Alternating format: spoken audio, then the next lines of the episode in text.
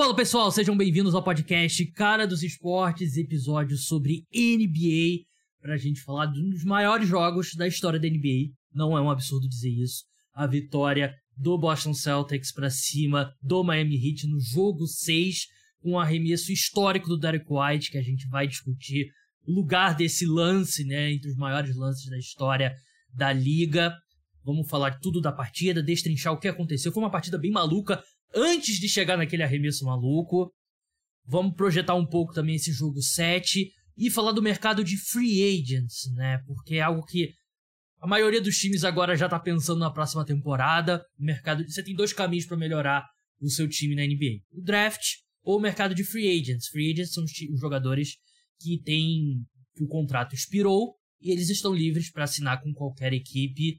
A gente vai debater aqui sobre os principais nomes que estão disponíveis. E digo a gente porque eu tô aqui com meu amigo William Wallace, do Coast Coast, um dos melhores perfis de NBA no Brasil, no Instagram, no, Instagram, no Twitter. William, que sábado maluco, hein? É, Gabriel, primeiramente obrigado pelo convite de novo. Valeu pra galera aí que tá escutando. E, cara, foi um final de semana intenso, cara. Porque. Começou com o Borussia acha... Dortmund, né? Pois, assim, isso que eu ia falar, cara. No futebol, no, no basquete. Então, para quem achava que não ia ter emoção, que a série ia acabar rápido, cara. Eu acho que Boston fez a gente relembrar. Eu falei até no Instagram, porque tinha no NBA, né? Que é o lugar aconteceu impossível. Verdade, foi um grande jogo. Vamos, a gente vai começar pela partida em si e depois a gente vai falar do lance específico do Derek White. Antes lembrar você que está escutando o podcast, se inscreve, não deixa de seguir o feed, seja no aplicativo que você escute, qual for. Deixa cinco estrelas se você curtir, ajuda bastante o programa a crescer. Compartilha com os amigos que você sabe que gostam de NBA. Muita gente começando a acompanhar a NBA mais de perto nessa altura nos playoffs. Se inscreve no canal se você estiver no YouTube também.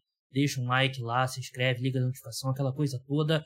Dado os reca dados os recados, William, vamos começar por essa partida. Assim, o que me chamou mais atenção durante o jogo todo e, assim, não foi nada surpreendente, porque todo mundo sabia que seria isso, era algo, era um ponto muito comentado durante a semana. Durante a semana não, durante os dias antes do, do jogo, né? O jogo 5 foi na, na quinta-feira, né? Era um jogo 6 com energia de jogo 7.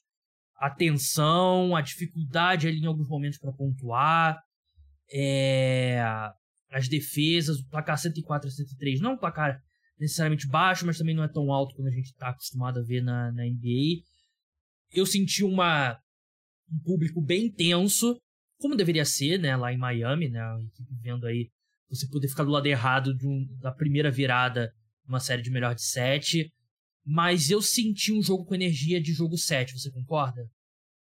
Concordo, cara. Eu acho que foi o Charles Barkley que falou isso, cara, que o, o jogo 6 ia ser o jogo 7 para Miami, cara, porque agora eles são de, definitivamente com as costas contra a parede, cara, porque é uma situação muito atípica, cara. É...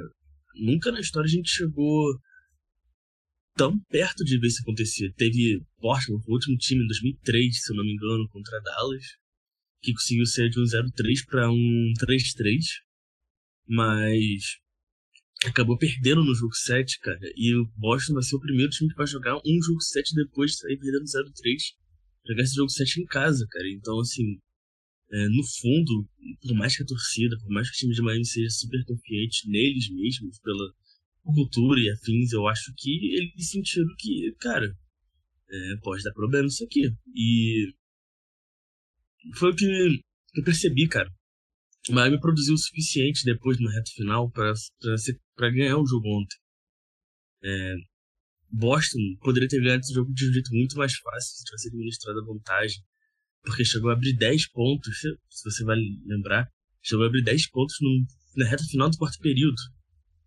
Mas o time de Boston é um time muito estável, tanto emocionalmente como na quadra. Então é, acaba que Miami é um time muito mais cascudo, com peças muito mais cascudas assim. Que no final das contas não tem nada a perder, cara. Você tem o Gabe Vincent, você tem o Jimmy Butler, que são é, jogadores que têm uma trajetória que se só já dizem para onde eles querem fazer, o que eles querem fazer numa quadra, cara. Eles não vão sentir a pressão. Mas acaba que muitas coisas aconteceram, né, Gabriel? Eu acho que esse, esse jogo incrível acabou sendo condicionado muito pelo, pelos erros de Boston de novo, cara. Eu acho que Boston, mais uma vez, é, pô, parabéns, chegaram e venceram com propriedade é, em Miami. Na minha opinião, jogou o melhor basquete do jogo por três quartos do jogo. Foi bem melhor. Mas é, continuam dando mole, cara. É assim, é, e ontem Miami quase fez história de novo, cara, porque a gente vai falar do arremesso e tal, mas teve duas bolas de três do Duncan Robinson que ele tá, essa bola dele tá caindo, não acabou caindo. Os três lances livres do Jimmy Butler, numa falta é, bem questionável do Al Horford, por exemplo, de três pontos, porque existem pessoas que estão dizendo que Jimmy Butler acabou andando com a bola, deu dois dribles com a bola, quer dizer, é, fora a polêmica do cronômetro, mas isso já foi explicado, né? Foi o tempo do Mazula que ele pediu. Mas, é, cara, foi pra mim foi um espírito de jogo 7, cara. Esse jogo 7 que vai ser agora em Boston. É, é aquele tipo de jogo que pode ser decidido no primeiro ou segundo quarto, cara. Estilo Boston e Philadelphia, por exemplo. Então, eu ia deixar para falar isso mais pro final, porque eu quero falar algumas coisas do jogo ainda. Só que eu, assim, eu tenho criticado muito o Joe Mazula, mas eu tenho que defender ele nessa ele. A arbitragem ia revisar o lance para ver se eram três ou dois lances livres. Né? O fato dele ter desafiado não não fez eles revisar e falar, não, na verdade foi três. Não. Eles iam revisar de qualquer forma. Não tem problema com esse desafio do John Mazula. Não achei que ele, que ele errou. Naquela situação, a gente que vê, NBA sabe. Os árbitros vão revisar aquele lance, né? Não tem. Não achei que foi, ah, eles só revisaram porque o, o Joe Mazula pediu o desafio e acabou ficando pior para eles. Não. Isso eu tenho que defender o Joe Mazula. Tem criticado muito, mas tem que ser justo também. Sim, é. Sim. Um jogo com números muito malucos, William. Porque o Celtics é um time que depende muito da bola de três. E a gente via ao longo da temporada regular os melhores momentos da equipe eram quando a bola de três estava é, caindo. Obviamente, todo time que está arremessando de três vai jogar melhor.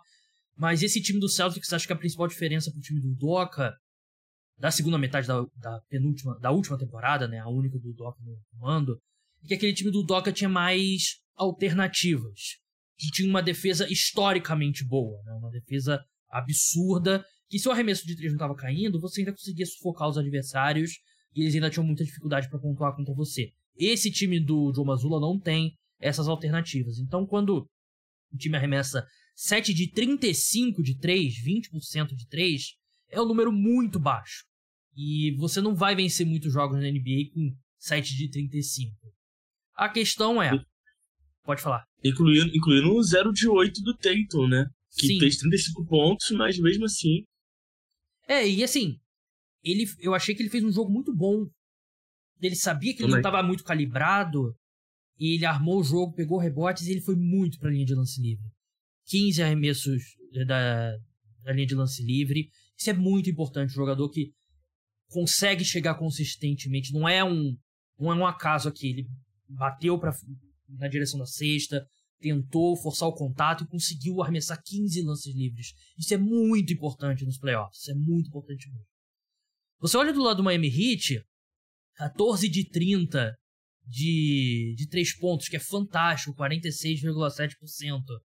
Mas eu fiz o levantamento depois do jogo. Eles arremessaram 30% em arremessos de 2.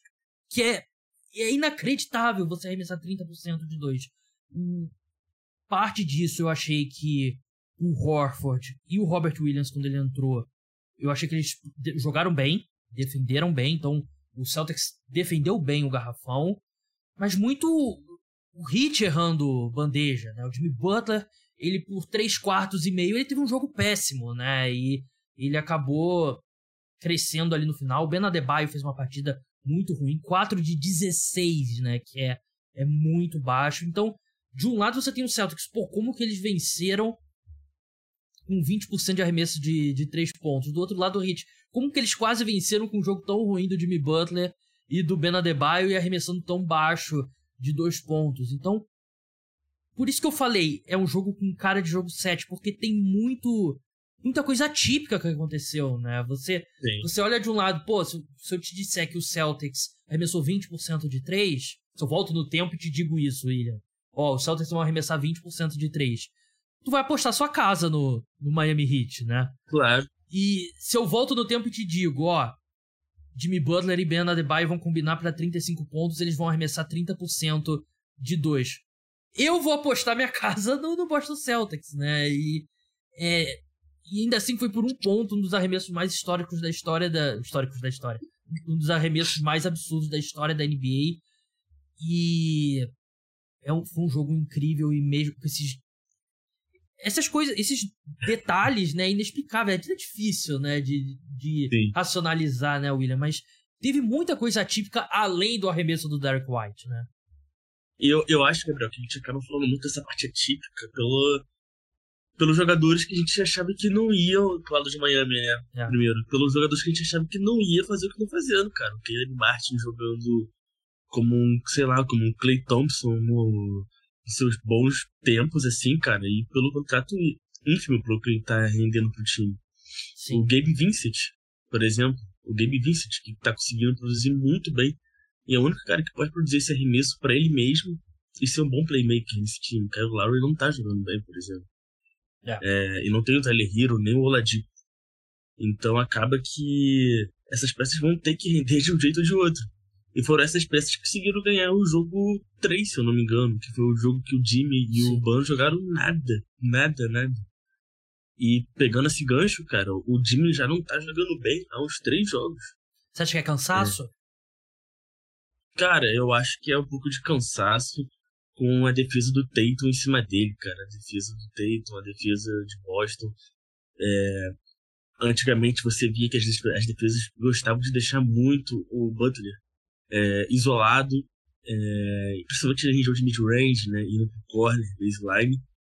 Mas agora você vê que eles trocam todas as peças nele. Então você vê que ele quer pegar o mismatch com o Derek White, o Derek White já tá saindo do bloqueio, fazendo a troca, ou o Hofford fazendo a troca. E isso tira ele da zona de conforto, cara. Eu acho que.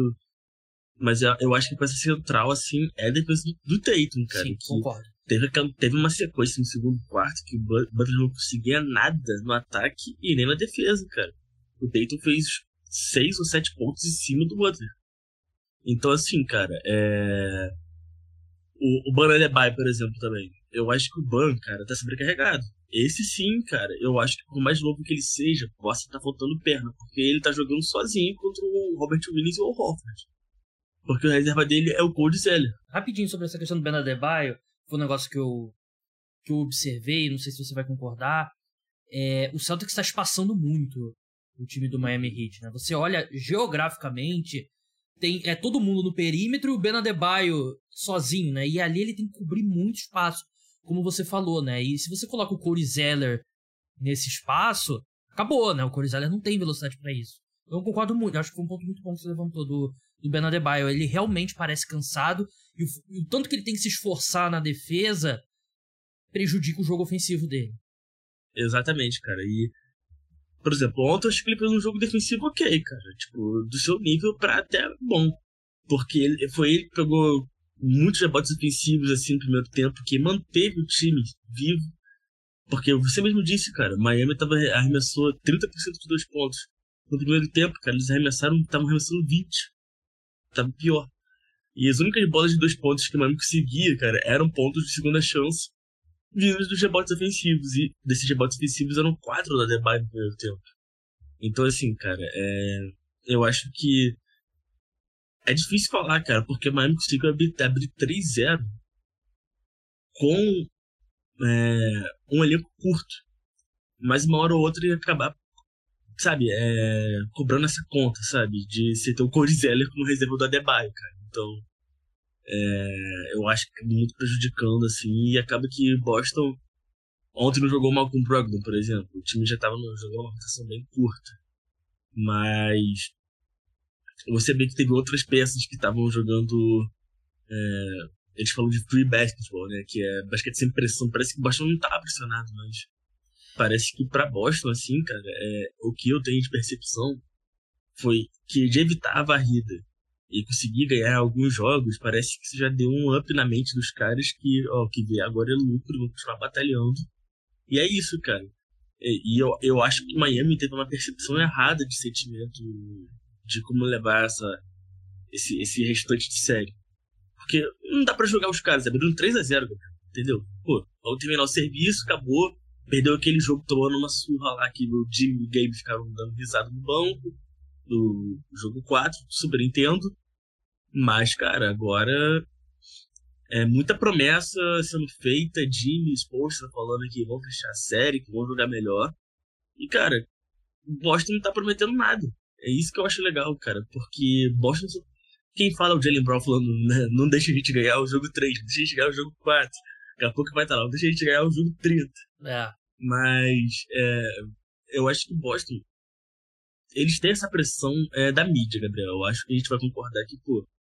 É, fica feio pro time como o Boston, que fez, ficou no topo do leste, ser varrido pelo Miami Heat na final de conferência, por exemplo. Eu acho que é diferente da situação do Bucks. É... Então agora eles estão sem pressão, cara. Eu acho que, porra, Boston tem tudo para fazer uma peripécia incrível, cara.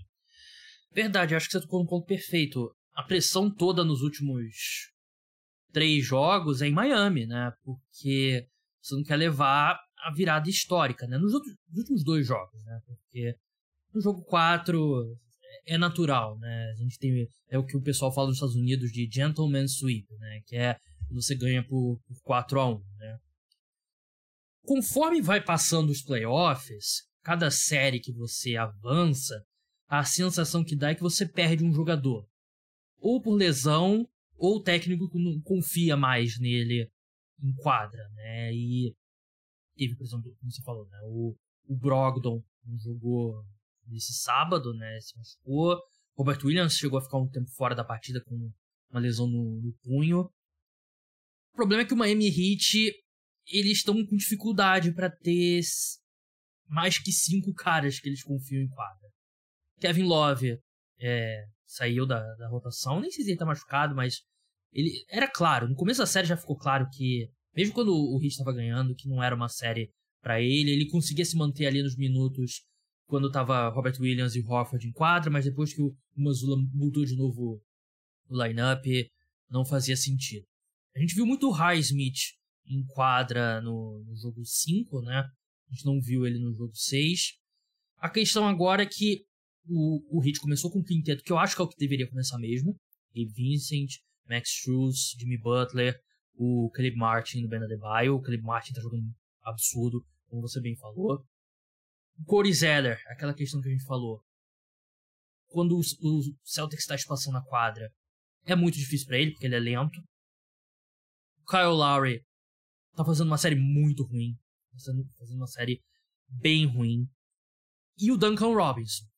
Duncan Robinson, os melhores momentos do ataque do Miami Heat no, jogo 6 foram nos 20 minutos do Duncan Robinson em quadra. Mas é um bom gancho para levar a gente ao final da partida, William. Duncan Robinson, tudo começa com Duncan Robinson. Ele erra aquele arremesso de três livre, ele que ele tá ali, ele chegou na NBA, ele recebeu aquele contrato porque ele é um grande arremessador de três. E tudo bem, ele errou, acontece, todo jogador vai errar. Ele estava 100% livre. Ele erra aquele arremesso que poderia ter empatado o jogo, vai pro outro lado, acontece, não lembro se tem mais uma posse do hit antes disso, acho que tem.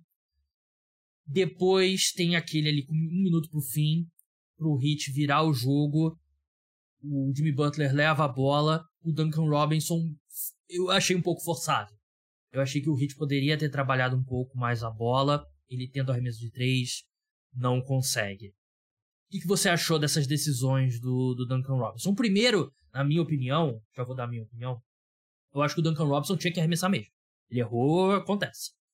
O segundo, eu gostaria de ter visto a bola um pouco mais trabalhada. Ele estava com bom aproveitamento, né? Antes desses dois, ele tinha acertado 3 de 4 tentativas. Estava espaçando muito bem a quadra e estava alguns momentos atacando a sexta também, né? Que é algo que a gente não vê muito do Duncan Robinson.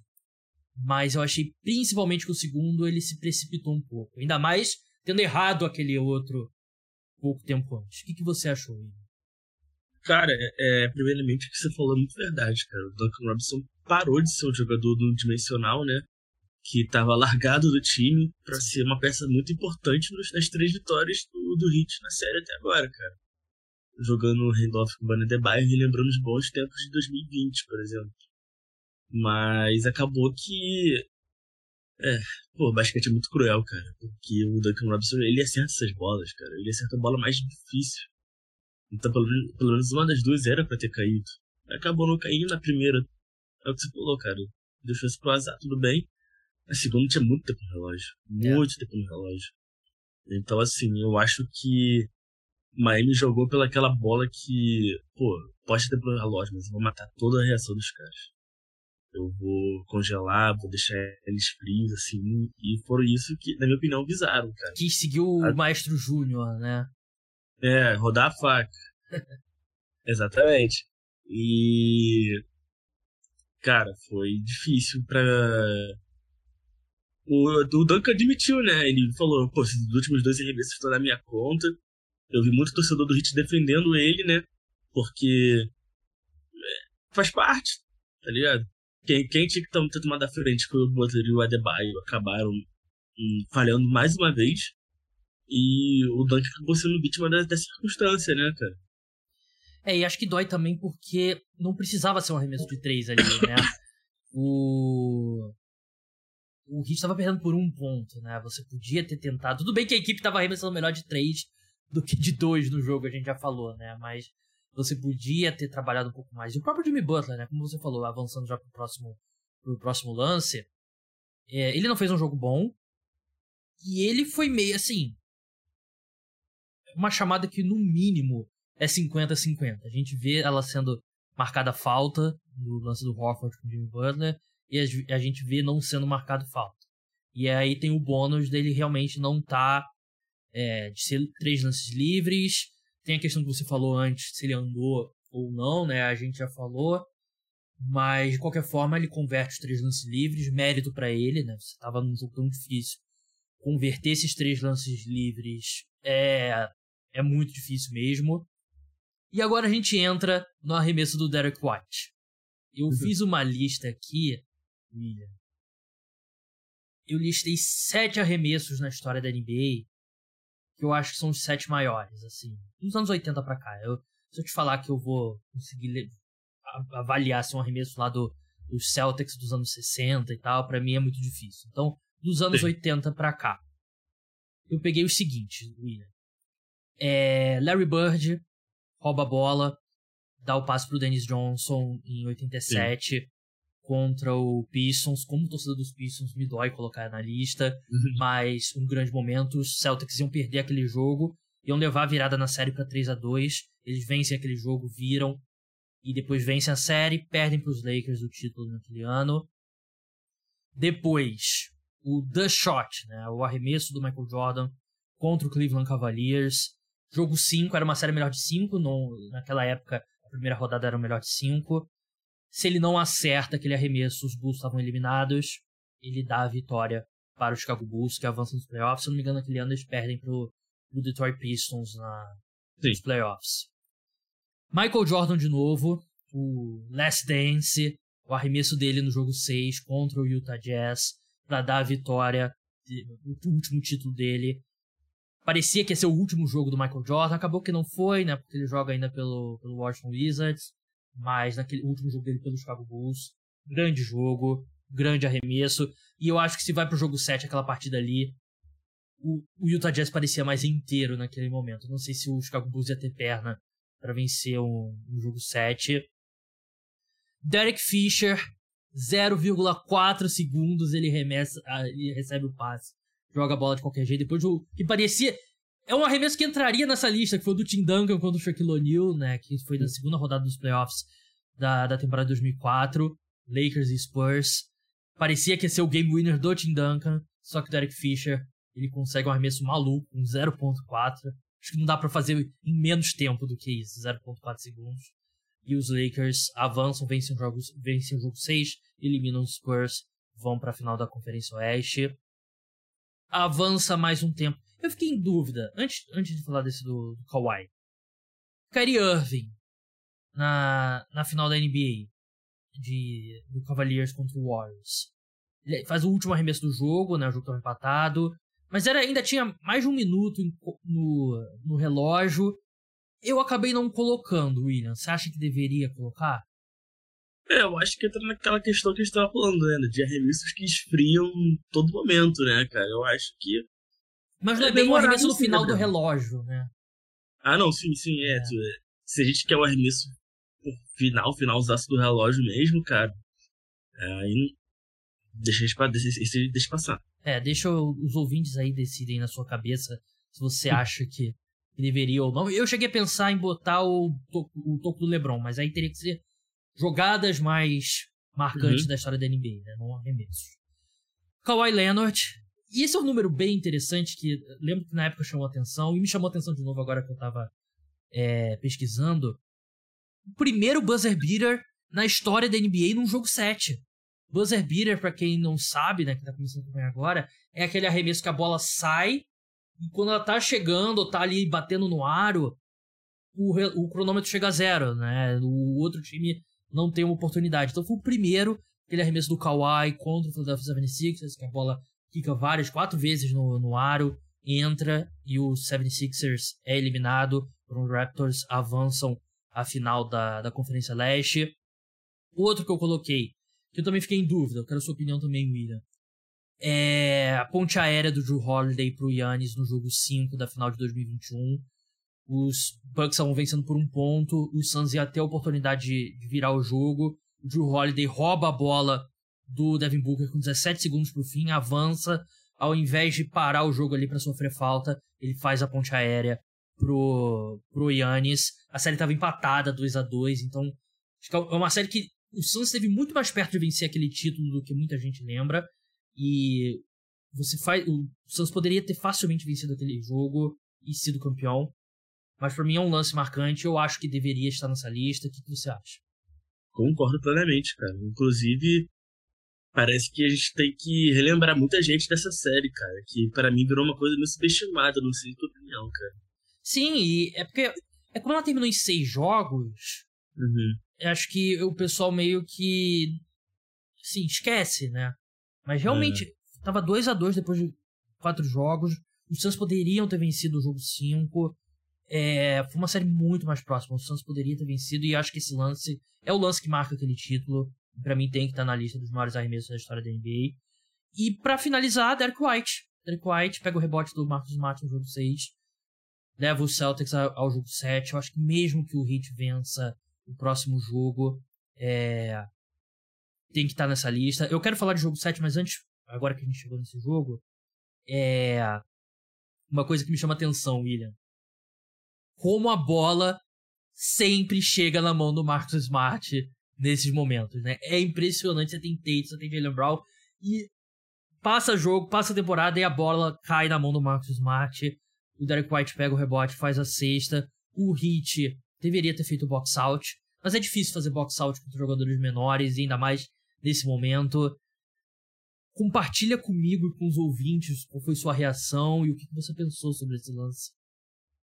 Ah, cara. Porra. Primeiramente, assim, Gabriel, você, a gente tá falando dos grandes arremessos na história, né?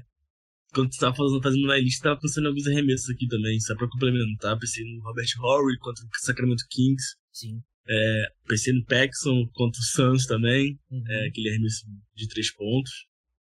É, então, a NBA é recheada de grandes emoções, assim, cara. E acabou que o Derek White ontem complementou um pouquinho mais, né? É, o White falou que o Miami fez um bom trabalho tirando rota de passe do Tatum e do Jalen Brown, mas quando você observa o replay, cara, você vê que o Max Struz, né, não estava marcando o lateral. Ele estava tirando a opção de passe do Tatum. Uhum. E acabou que o Marcos Smart aparece, né, porque é, é, tinha que ser ele, né, como sempre. E o pior é que eu achei que o arremesso dele foi até bom, cara. Foi assim, o arremesso dá pra se consagrar é, o White corre sozinho. O Max Struz, em vez de. Não, não acompanha ele. E nisso ele tava sozinho, com um rebote sexta. Cara, eu não acreditei. Eu, pra mim, eu já, eu já tava com a arte pronta do Miami Heat pra lançar já no Twitter. É, já tava com o texto pronto já, cara. Só tava só apertando, esperando apertar o botão. E um segundo, ele pega essa bola e no ar mesmo, faz a bandeja, eu achei que tinha estourado. Também, também achei. Eu achei que não ia valer, mas eu vi o desespero do cara, assim, eu falei, pô, geralmente todo mundo fica desesperado, mas não dá pra brigar com a imagem. No primeiro replay já deu pra ver, cara. Porra, deu tempo. Aí eu falei, cara, mentira. É... A gente conseguiu acompanhar um pedaço da história, cara. Porque foi indiscutivelmente o maior arremesso da temporada até agora. Sim. Tô falando, tô falando até agora porque pode, sei lá, acontecer um game winner em jogo 7 amanhã. A gente nunca sabe, porque a NBA tá muito dessas coisas. Um arremesso desequilibrado do Jokic. É. Sei lá, do meio da quadra, qualquer dia desse aí, mas. Eu acho que. Eu, eu, eu acho até poético, cara, pelo Derek White, cara, porque. Fiz até uma, uma reunião de informações de manhã, botei no Twitter, que ele é um jogador, cara, que ele jogou três anos de universitário, cara, na divisão 2, por exemplo. No último ano que ele recebeu uma oferta boa, se destacou para San Antônio. E o Popovich lapidou o cara. E ele é muito importante para esse time, cara. O Brad Stevens acertou muito na contratação do White. Ele jogou muito bem na temporada passada. Não jogou tão bem nas finais e nos playoffs no total. Voltou a jogar bem nessa temporada de novo, virou titular. Então, assim, cara, eu acho bem legal pela, pela história. Eu acho Derek White é uma pessoa muito legal também, um jogador de grupo. Ficou todo emocionado depois do jogo também, né?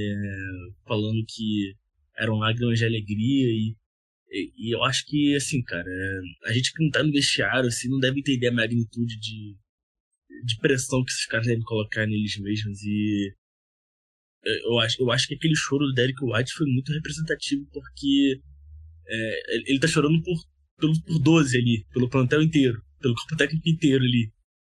Que não tem outra reação além de alegria extrema, cara. Então, eu acho que a gente viu um braço da história ontem, cara. Sim, o Derek White que essa passagem dele pelo Celtics até agora teve altos e baixos, né? E essa temporada ele foi muito bem na temporada regular. Foi para a seleção da defesa, né? All Defense. Ele deu uma caída durante os playoffs, voltou a jogar bem e, e realmente mostrou uma presença de espírito ali incrível na hora de pegar o rebote, fazer a cesta. E na hora, eu concordo com você. Para mim, eu achei que, que tinha estourado o cronômetro, né? Jogo 7, lá no Bodog, parceiro oficial de apostas do podcast Cara dos Esportes. Aliás, vai ter episódio novo depois do jogo 7, logo depois da, do final da partida, na madrugada de segunda para terça. Vai ser um episódio menor, mas vai ser falando tudo da partida, falando um pouco das finais da, da NBA não deixem de escutar. Celtics favoritos, óbvio, jogo em Boston e muda totalmente o, o ânimo, né? Celtics, a vitória lá no Bodog tá pagando 1,33, do Miami Heat 3,50. Boston Celtics favoritos com 7,5 pontos. Total 203, o over-under. É um total baixo, mas jogo 7 normalmente costuma ser placar baixo. Será que dá para o Miami Heat se recuperar William, e voltar e vencer esse jogo 7, porque é um jogo muito desgastante fisicamente, mas mais ainda mentalmente. É um time que tá vendo a chance deles se tornarem o primeiro time a perderem uma série depois de começarem perdendo um 3 a 0 O time do Celtics melhorou ao longo da série. E aí, eu acho que a desvantagem de talento do Heat tá ficando muito aparente. O Eric Spolstra não tá conseguindo encontrar resposta, porque chega um ponto que o outro time é melhor e você tem um elenco inferior e você não tem o que fazer. Ainda mais com as peças que estavam bem, principalmente o Lowry, não tão bem mais. Não dá para duvidar do Jimmy Butler no jogo, a gente já viu ele fazer 45, 50 pontos no jogo de playoff. Mas é muito difícil. A gente falava isso antes do jogo 6. Do jogo 6 era o jogo 7. Era muito difícil acreditar que o Boston Celtics ia perder em Boston. Mas também é um time que já perdeu várias vezes em casa nesses playoffs. Sim. Então, o que, que você acha? O que, que você prevê aí pro jogo 7? Cara, eu prevejo sim, Gabriel. Porra. Essa é difícil, cara. Eu acho que. Vou falar o básico aqui. É um jogo muito difícil, um jogo muito importante. Buscar mas... os três pontos contra o oponente. Buscar os três. É, ouvi o que você teve a falar. Mas eu vou, vou sair do muro, cara. Eu, eu, eu acho que eu vou de, eu vou de Celtics, cara. É, Boston já era no palpite, cara. Desde o começo da série, falar agora é fácil, mas Lembro que eu gravei um space no Twitter com o Pisou na Linha. A gente falou sobre isso com o Matheus. E um abraço para ele, inclusive. E, e a gente comentou sobre isso, que Boston tem muito mais talento, Gabriel. Foi o que você falou, cara. É, é questão de talento, cara. E muita gente falou, pô, agora, fala aí agora, o Hit abriu 3 a 0 não sei o que, você tudo bem, parabéns pro Hit e tal, muito legal. Mas agora, eu acho que, pô, cara, tu fazer aquele game winner, que só foi coisa de Michael Jordan, por exemplo, é... Pô, toda a situação jogando em casa, e a gente sabe que Boston jogando em casa nessa pós-temporada é, tem sido instável, mas em jogos decisivos tem sido importante. Então, assim, cara, é... pô, vai me falar que não seria pô, bem broxante, assim, tu Boston perder depois o jogo 7, depois dessa jornada toda. Entendeu? Seria. Então. Sim, é... pô. E eu acho até que pra, pra final, cara, eu acho que o Boston tem mais respostas para Denver do que, do que Miami. Respostas no elenco, né? Não de treinador. Eu acho que para treinador seria muito mais interessante de ver exposto contra o Malone. Mas, cara, é... eu acho que é um matchup que me agrada, sabe? Denver e Celtics, assim. Assim, se eu sou o Denver Nuggets, eu prefiro enfrentar o Miami Heat. Porque Sim. não só o Boston Celtics é um time mais talentoso, tem a questão do técnico, claro, você prefere enfrentar o Joe Mazzulla do que o Spolster, mas é um o Celtics deu uma encaixada, é um time mais talentoso e o Celtics se chegar na final vai chegar com o ânimo de ter virado ter conseguido a maior virada da história da NBA. Então, claro. é um time que vai entrar com uma energia diferente e eu acho que o Celtics tem boas peças para encaixar com o Nuggets defensivamente, porque eles podem voltar um pouco mais daquele lineup grande. Eles podem ter o Hofford seguindo o Jokic e o Robert Williams ali na ajuda na defesa do garrafão. Então acho que a profundidade nas alas vai ser difícil para o Denver Nuggets. Então eu, se eu sou o Denver Nuggets, eu prefiro enfrentar o Miami Heat. Eu acho que o Nuggets é favorito contra qualquer um dos dois. Mas é uma, é uma série mais difícil contra o Boston Celtics. Eu vou de Boston Celtics também no jogo 7. Era o meu palpite antes da série. Acho que era o meu palpite antes da série. Não lembro agora. vou deixar no uhum. ar aí. Se alguém lembrar, por favor, me manda no Twitter. Mas depois do jogo 3 eu falei, eu achei que a série tinha acabado. Então, tava errado. E, assim, 149 vezes isso aconteceu e nunca teve virada, né? Vai ser a primeira. Mas eu achei que tinha acabado. Eu não achava que o Celtics ia ter a força mental para voltar nessa série. E eles estão, e eu acho que eles eles são favoritos no Bodog aqui, né? Como eu falei, 3,50 o hit, vitória, 1,33 do Boston Celtics. É, se você quiser apostar, clique lá no meu link na descrição. Crie sua conta por lá. Tem que usar meu link. Me ajuda bastante aqui no, no podcast. Mas eu acho que dá, dá Boston Celtics. Acho que a gente vai ter uma final entre Denver Nuggets e, e Boston Celtics vai ser fantástica. Né? Mais sobre ela, se ela se concretizar, e Miami Heat e Denver Nuggets também seria muito legal. Mais sobre ela, se ela se a final da NBA no próximo podcast. É, vamos falar do mercado de free agents agora, William, porque é algo que a gente tem falado muito ali. Eu tenho pontuado aqui no podcast: ah, o time tem que se mover no mercado de free agents, tem que reforçar e tal, o que, que vai fazer e tal. Mas eu nunca falo especificamente dos jogadores que estão. E o grande ponto é o Kyrie Irving. O Kyrie Irving, o contrato dele chegou ao fim. E eu fiz um vídeo sobre isso né, no sábado. E acho que a gente pode começar pelo Kyrie Irving depois passar pelos principais nomes, eu só consigo ver duas possibilidades para ele: o Lakers ou o Dallas Mavericks. Meu palpite é que ele fica no Dallas Mavericks, porque eu acho que os Mavericks é o time que tem mais incentivo para manter o Kyrie, porque eles investiram pesado na troca.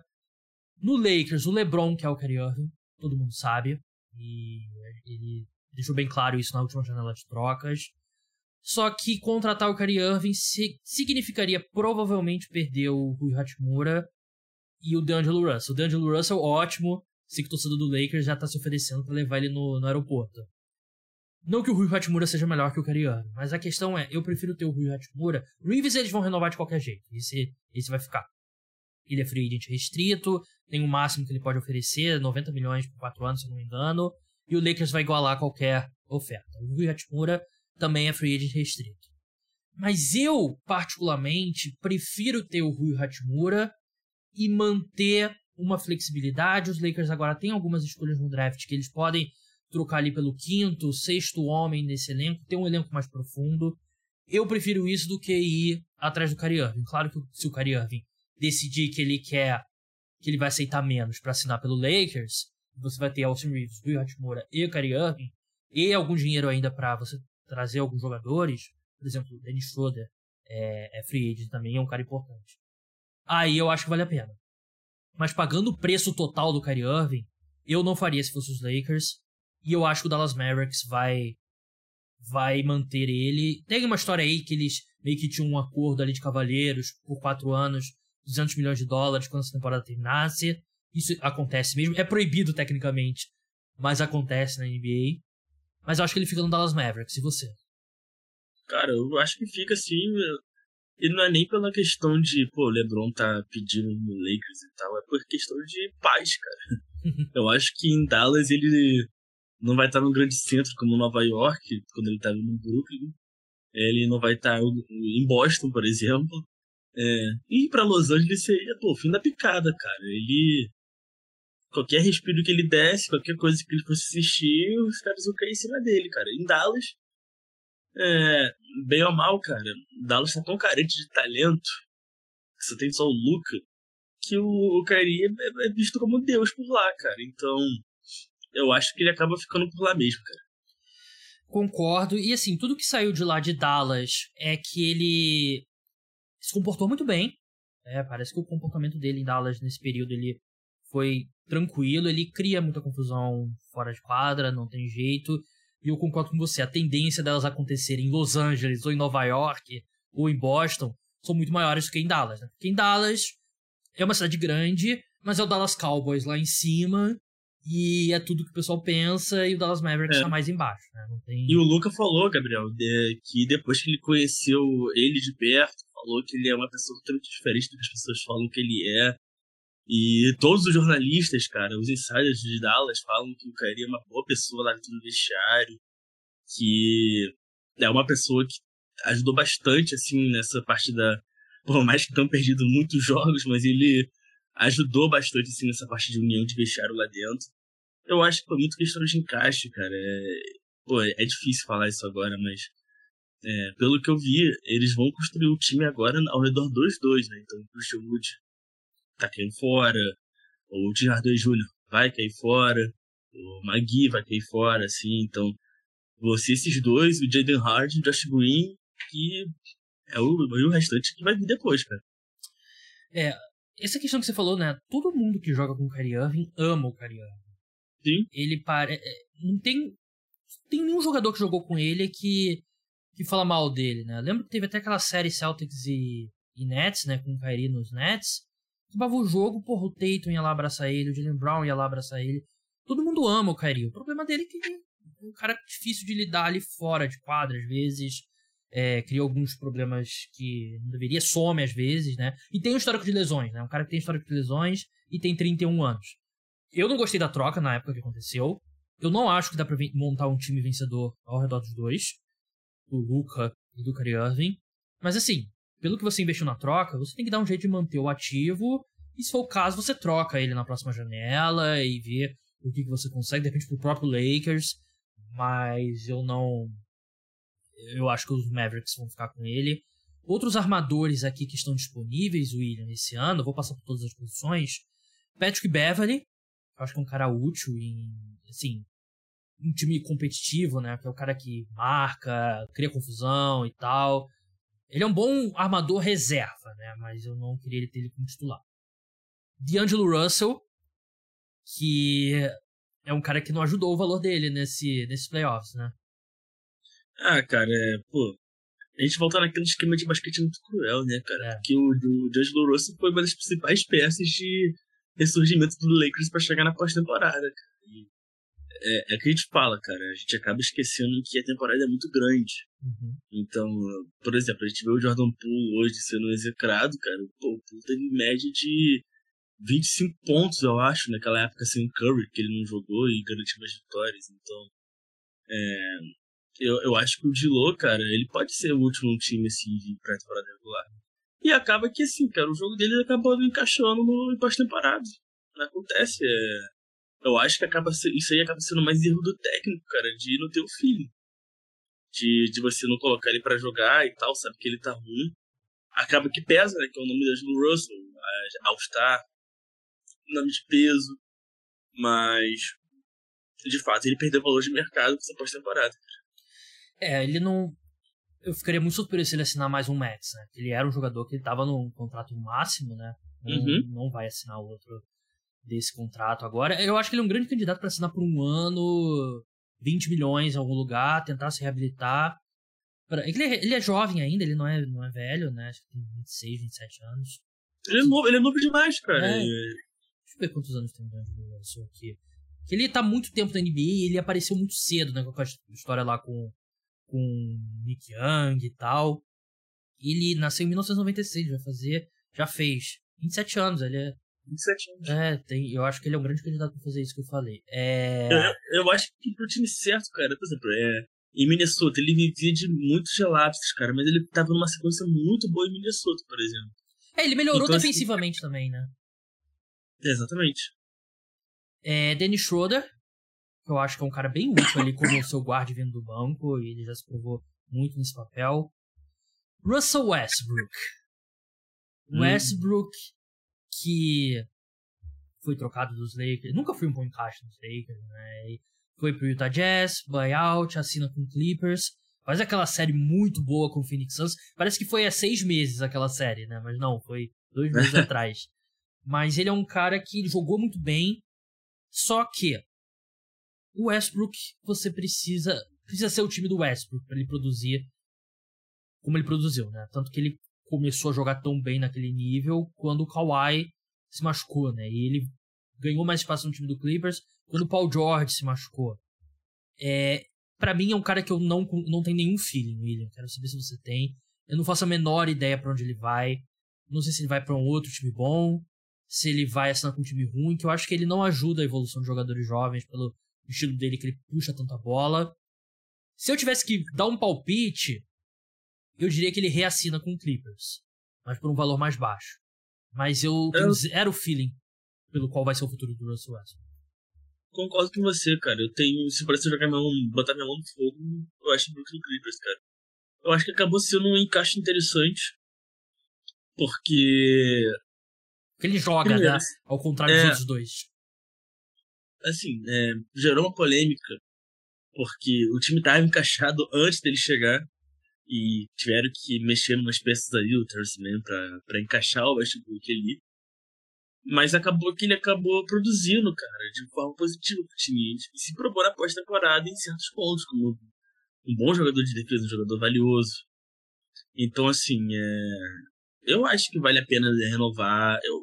Vai pesar muito Paul George, cara. Eu acho que o que o Paul George fez por ele, fazendo lobby, fazendo.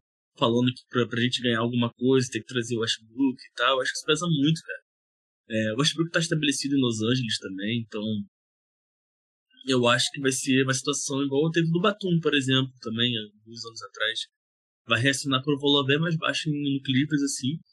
Que bem ou mal é, é uma grande se tiver um título, cara. A gente vai bater sempre nessa tecla, tecla todo ano de saúde e tal, mas você tem um Kawhi, tem um Paul George. Pode ser interessante para ele também estar no plantel do novo, do novo ginásio, do Dome. Então, assim, é, ele pode ser parte de uma história muito interessante. Então, eu acho que ele vai ficar em Los Angeles sim, cara. Concordo. E eu acho até que com, com o Paul George e o Kawhi, eles se machucam e tal. O Westbrook é um cara que joga 75 jogos, 70 jogos. 80 jogos e. 80 ele, jogos, é, é, é, que nesse estágio da carreira eu acho que ele não vai jogar mais 82 jogos, né? Ele já jogou. Mas. Assim, aquele jogo em janeiro contra o Charlotte Hornets em Charlotte, ele vai dar 100%, né? E isso que eu, assim, eu tenho meus problemas com o Westbrook, mas é um cara que é 100% o tempo todo, né? Ele não tira jogo ali que ele vai ficar mais ou menos, né? Então eu acho que. Vamos ver, eu acho que ele vai ficar no Clippers. Alas, Dylan Brooks. O pessoal falando que ele tá na lista de reforços do Shanghai Sharks.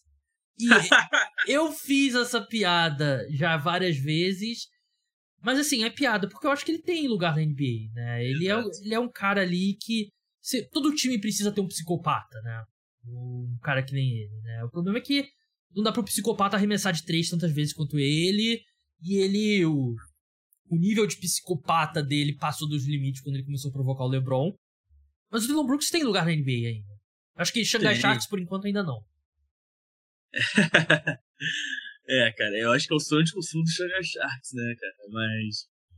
O, o Dylan Brooks é time de defesa, né, Gabriel? Depois da. Do, depois da All-Star Game, cara, foi um dos três melhores defensores de perímetro, assim, cara, na, na reta final da NBA, cara. Então, acaba que o, é aquela coisa, cara, a gente condiciona muito a temporada de um jogador pelo cinco, seis jogos no, de playoffs, assim, é. cara, que são mais, é o mais importante, claro. Mas Dylan Brooks fez um papel muito importante nesse, nesse Memphis, assim, cara, há muito tempo, cara, e eu até acho estranho, cara, de, e assim, é, muita gente falando, ah, é, Memphis tá se livrado do Dylan Brooks porque ele faz trash talk e, e traz uma cultura ruim pro vestiário. Mentira, não é isso. Ele vai se livrar dele porque ele tá pedindo muito caro no contrato. E Memphis vai acabar entendendo que com esse dinheiro pode conseguir um jogador melhor, cara. É, a gente tem que lembrar que Memphis tem muito, muito, muito ativo de draft, muita pick sobrando. Tanto que eles quase trocaram pelo Michael Bridges, o Nets que não quis, é. mas fizeram um pacote com quatro escolhas de primeiro round que não é pouca coisa.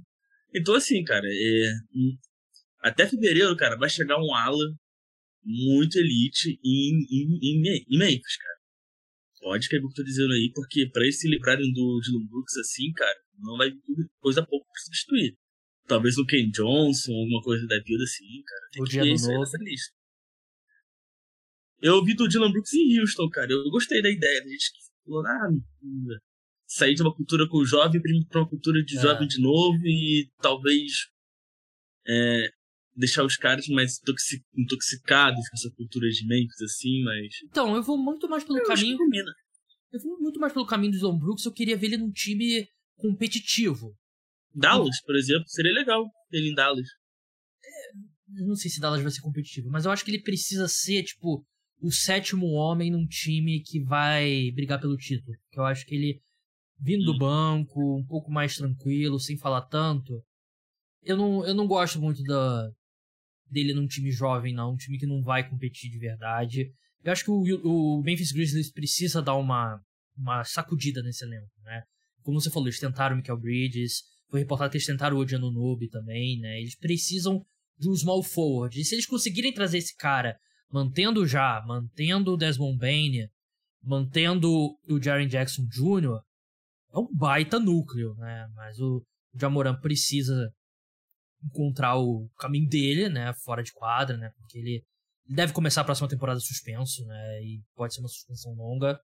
Mas enfim. É, outros jogadores, Caris Levert, do Cleveland Cavaliers, Max Truss, Miami Heat, que tá agora. Um cara que eu acho interessante, Watanabe. Baita arremessador de três. Acho que é um cara que vai ter mais mais mercado do que muita gente. Ele é um cara que ele vai assinar o contrato e muita gente vai ficar surpresa pelo valor, né? Mas é arremessador de três num mercado que é bem ruim. Isso. Seth é que, Curry... É que Schroeder, Schroeder deu uma valorizada, né, recentemente. O contrato do, o contrato do Bertans é um é. absurdo, é. cara. Procure aí quem tá escutando aí o contrato do Bertans aí no Google. Vocês vão Cai ficar doidos. Seth Curry, é, que não fez uma boa temporada, se machucou e tal, mas eu acho que é um cara. Uhum. Seth, não Steph Curry, pessoal, tem a, é o irmão dele. Lonnie Walker, é, que jogou no Lakers, né, na Mid-Level Exception. Teve aquele jogo histórico contra o Warriors. Eu acho que esse jogo, Gabriel, vai garantir ele o time pra temporada que vem, ah, cara. com certeza. O próprio Lakers, talvez, né? É, verdade. Garante mais um, um contratinho. Forwards. Harrison Barnes, Sacramento Kings, veterano. Acho que um bom veterano ali pra você ter no elenco. Jeremy Grant, tá no Portland Trail Blazers, né? Acho que o Blazers tem interesse em manter ele. Jay Crowder, fez nada no Walk Bucks. Joe Ingles, fez muito pouco no Walk Bucks. Michael Green, fez muito pouco no Golden State Warriors. Kevin Love, que eu acho que. Sinceramente, eu acho que acabou Kevin Love. Gosto muito, mas acho que acabou. Markif Morris, pouco jogou. Christian Wood, William. E se você tiver algum outro nome que você queira comentar desse grupo, por favor. Mas o Christian Wood é uma situação estranha dele em Dallas, né? Porque o Jason Kidd nunca confiou nele. Ele é o clássico cara de bons números em times ruins. O que você acha sobre o Christian Wood? Cara, uma boa pergunta, né, cara? O que, que eu acho do Christian Wood, cara? É, eu acho que ele foi pouco aproveitado, cara, mas eu acho que deve ter alguma coisa lá, o Gabriel, de treinamento, de falta de dedicação, porque era visível quando ele tinha minutagem que ele era um parceiro muito bom pro Luca, cara. Você joga lá em pick and pop, né? Você faz o bloqueio, sai pro perímetro, ele tem esse arremesso de três. Era interessante para ter. Mas tinha jogos que a gente precisava usar o Magui.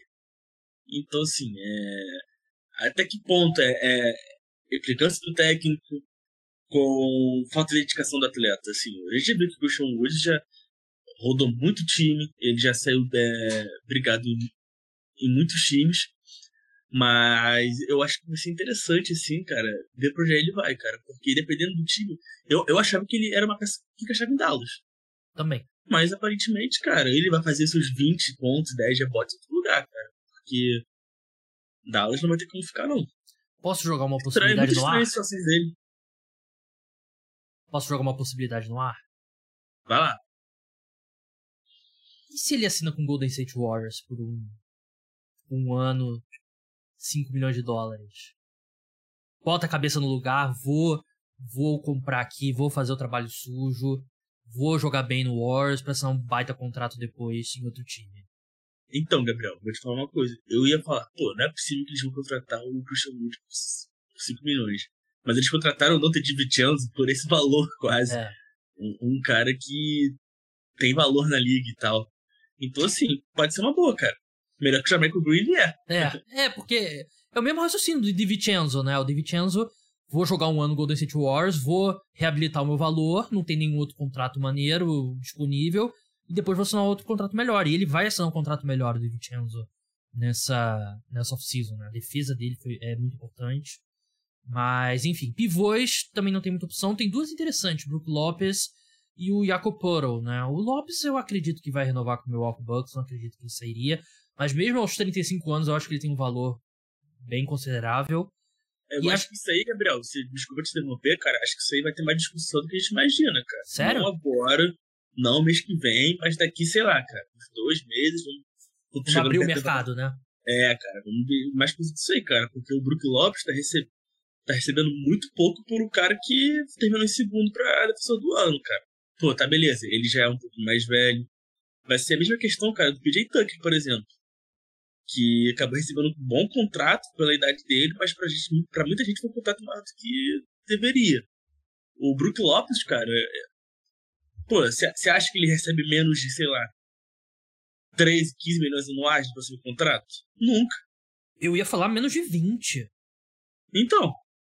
Deixa é... eu ver aqui o contrato do PJ Tucker, eu não lembro. 11 milhões 10... de dólares. É, são 10 anuais, cara. É. 3 anos, se não me engano. Isso. Não, acho que o Brook Lopes 3 anos 60 milhões. E, é. e eu acho que pode chegar um time oferecer 4 anos 80. Ah, a gente vai se fuder no final desse contrato aqui, não, mas a gente traz um pivô que, porra, defende nível de defensor do ano, como você falou, né? Foi o segundo colocado. E arremessa de 3. O que você Sim, quer mais é. no pivô? Cara, tem que pagar o Brook Lopes mais do que o Chris Middleton. Essa é a minha opinião. Que também vai entrar na, na, na free agency também. É, ele tem uma player option, né? Então por isso que ele não é. tá na lista. Tem o Draymond Green, Gabriel. A gente é. falou, passou de alto pivô, a gente falou. Se você vai querer falar sobre ele, você acha que fica, cara? Então, é porque eu coloquei os que são. Com certeza são free agents nesse momento. Né? O Chris Middleton tem a, ele pode exercer a renovação é, por mais um ano. o Draymond Green, a mesma coisa. Mas acho que vale, vale falar do Draymond. Quando aconteceu a eliminação, o meu palpite inicial foi que ele não ficaria. Hoje, eu mudei de ideia totalmente. Eu acho que ele fica e eu acho que o Warriors vai trocar o Jordan Poole. Porque eu acho que trocar o Jordan Poole vai ser um pouco mais fácil do que a gente esperava. Eu acho que vai ter algum time, um time jovem, disposto a apostar que o Jordan Poole pode retomar o caminho dele. Não vai ser caro trocar por ele. E eu acho que o Draymond fica, porque ele é uma peça muito integral a esse time. É. Eu acho que é. O Pierre falou, né, cara, é. que se ele sair, não tem título, não tem competição. Então. Eu acho mais fácil na próxima off-season eles se livrarem do Clay do que o Draymond. E eu acho que é mais, muito mais difícil substituir o Clay, o Draymond, desculpa, do que o Clay. Sim, sim, cara. É, porra, cara, eu, eu acho que se o Warriors trocar o Pool, vai ser um dos maiores atestados, assim, de incompetência em gestão de pessoas numa franquia que é exemplo de gestão desde 2009, por exemplo, desde 2013, 12, época do era Curry. Porque, cara, é, é visível que o problema do soco ainda rola lá dentro, cara, entendeu? E no final das contas você vai acabar trocando o cara que foi a vítima da situação. E por mais. É, não tem jeito, é o Draymond Green, né? Mas é. acaba que é um problema. E é, tem a saída do Bob Myers também, né? Que é o general manager. Que tá ganhando força, né? Tá ganhando muita força isso. Eu achei que era tipo uma, uma tentativa ali de ganhar um contrato melhor, o Bob Myers. Mas ele não participou nem do Combine, né?